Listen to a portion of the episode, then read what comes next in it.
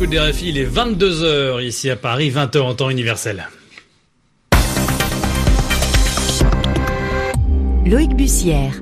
Bonsoir et bienvenue si vous nous rejoignez pour votre journal en français facile. Zéphirin Quadio à mes côtés au micro. Bonsoir Zéphirin. Bonsoir Loïc, bonsoir à toutes et à tous.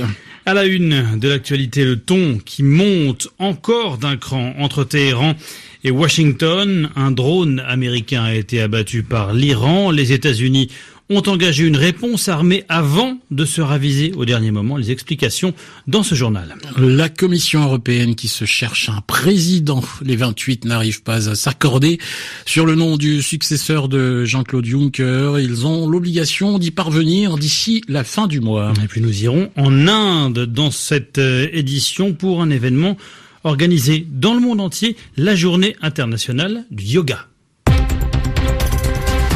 Le journal. Le journal. En français facile. Et on commence par ces frappes américaines contre l'Iran annulées à la dernière minute. C'était hier soir. L'information a été révélée dans un premier temps par le New York Times. Oui, le président américain Donald Trump l'a confirmé ensuite dans une série de tweets. Les avions et les bateaux de l'armée américaine étaient déjà positionnés pour leur mission lorsque Donald Trump l'a finalement interrompu. Correspondance à Washington, Anne Corpey. Nous étions prêts à riposter quand j'ai demandé combien de personnes allaient mourir, écrit Donald Trump sur Twitter, et il poursuit 150 personnes, monsieur, m'a répondu un général. Dix minutes avant la frappe, je l'ai stoppé. C'était disproportionné par rapport à une attaque contre un drone. Ce revirement de dernière minute surprend.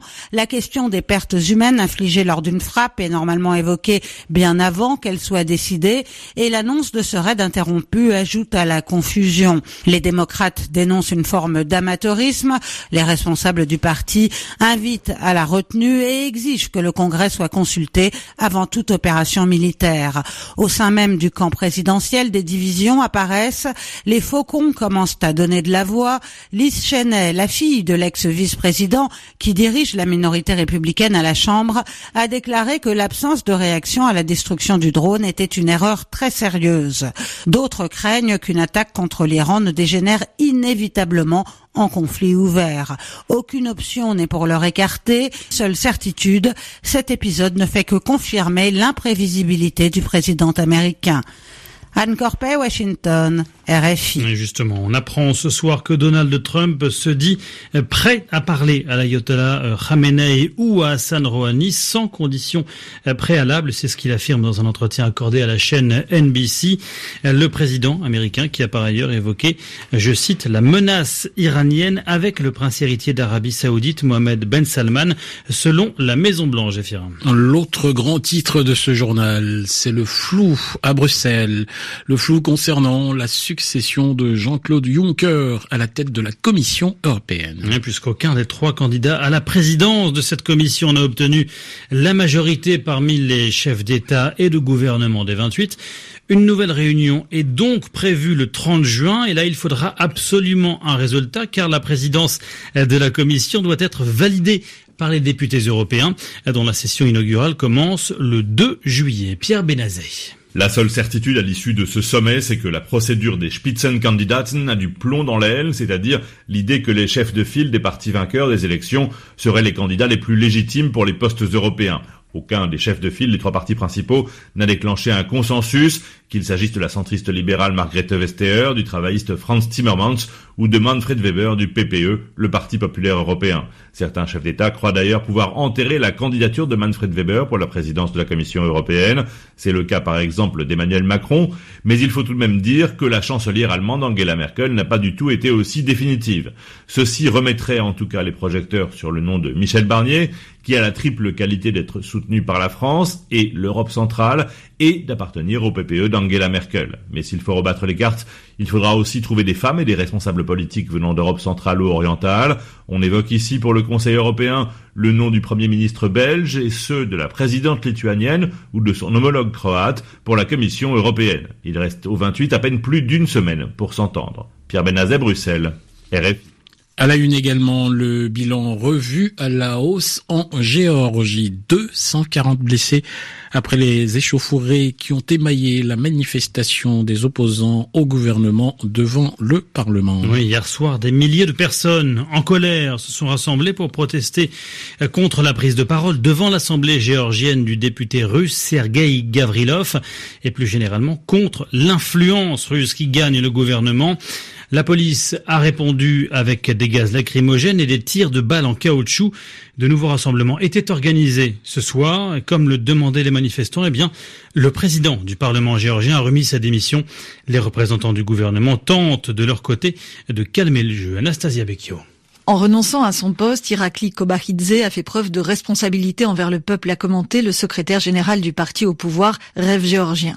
Pas question, en revanche, de parler de concessions aux demandes de l'opposition qu'il qualifie d'irresponsables. Autre démission, celle du député Zakaria Koutsnashvili, organisateur de la réunion internationale sur l'orthodoxie, où un député russe a pris la parole de la tribune, ce qui a provoqué le mouvement de contestation.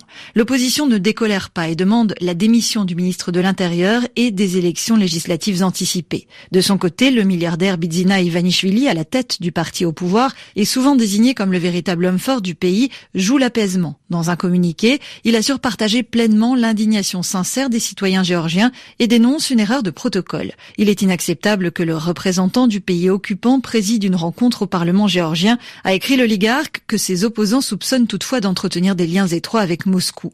Le chef du groupe parlementaire Mouvement National Uni, créé par Mikhail Saakashvili, estime que le milliardaire Ivanishvili doit endosser l'entière responsabilité des événements. L'ancien président en exil, qui a pu récemment rentrer en Ukraine, appelle ses partisans à descendre dans la rue. Une précision signée Anastasia Becchio. En Algérie, les manifestants étaient justement dans la rue pour le 18e vendredi consécutif. Le 18e vendredi de suite, manifestation pour un changement du système politique, malgré plusieurs arrestations avant le début du rassemblement, malgré surtout les déclarations du nouvel homme fort du pays cette semaine, le général Ahmed Gaïd Salah, qui a une fois encore écarté toute période de transition en Algérie. À Hong Kong également, la mobilisation continue pour le retrait définitif de la très controversée loi sur les extraditions vers la Chine. le texte est pour le moment simplement suspendu. Plusieurs milliers de personnes s'étaient rassemblées, notamment euh, devant le QG de la police à Hong Kong ce vendredi pour exiger la démission de la chef du gouvernement, Carrie Lam, et la libération des manifestants arrêtés ces derniers jours. À l'écoute de Radio France Internationale, il est 22h euh, et 8 minutes ici à Paris. Nous sommes aujourd'hui le 21 juin. Euh, Loïc, date qui marque le début de l'été dans l'hémisphère nord et la fête de la musique dans de nombreux pays. Oui, dont la France, où l'événement est né en 1982. De nombreux concerts euh, gratuits sont organisés un peu partout dans l'Hexagone ce soir. Pour en savoir plus, rendez-vous sur musique.rfi.fr Zéphirin. Autre événement mondial, celui-là, la cinquième journée internationale du yoga. Ah oui, on se rend en Inde, pays d'où est originaire cette pratique qui date de plus de 2000 ans. Des événements ont été euh, organisés dans plusieurs villes du pays. Le premier ministre indien Narendra Modi, grand architecte de cette campagne pour la reconnaissance du yoga par les Nations Unies, était au cœur des festivités. RFI New Delhi, Antoine Guinard. Faire du yoga une partie intégrante de la vie des plus démunis, c'est l'objectif que s'est donné Narendra Modi devant une foule de 30 000 personnes à Ranchi, la capitale de l'État du Jharkhand dans l'est de l'Inde ce vendredi. Le Premier ministre indien a ensuite invité son audience à effectuer avec lui des asanas, des mouvements et méditations de yoga. Ailleurs en Inde, les ministres indiens de la Défense et de l'Intérieur, ainsi que plusieurs autres ministres et députés du BJP, le parti nationaliste hindou de Narendra Modi, ont également participé à des événements pour célébrer cette cinquième journée mondiale du yoga. 300 séances ont été organisées par le BJP à New Delhi, auxquelles devraient participer plus d'un million de personnes. Cette journée est avant tout une victoire diplomatique et politique pour Narendra Modi. Peu après son arrivée au pouvoir en mai 2014, il avait lancé cette initiative avec succès à l'Assemblée générale de l'ONU. La première journée mondiale du yoga a eu lieu dès l'année suivante. Pour ses détracteurs, c'est un moyen pour M. Modi et son parti de promouvoir subtilement l'hindouisation de la société indienne, un des piliers idéologiques de sa famille politique. Antoine Guinard, New Delhi, RFI. Et pour finir, du football avec le coup d'envoi de la Coupe d'Afrique des Nations. Oui, Égypte-Zimbabwe, c'est l'affiche du match d'ouverture qui vient de débuter. Hein. Il y a euh, toujours 0 à 0 entre euh, les deux équipes. La rencontre est à suivre sur nos antennes euh, Afrique et FM Paris avec nos envoyés spéciaux au Caire, Christophe Jousset et Antoine Grenier.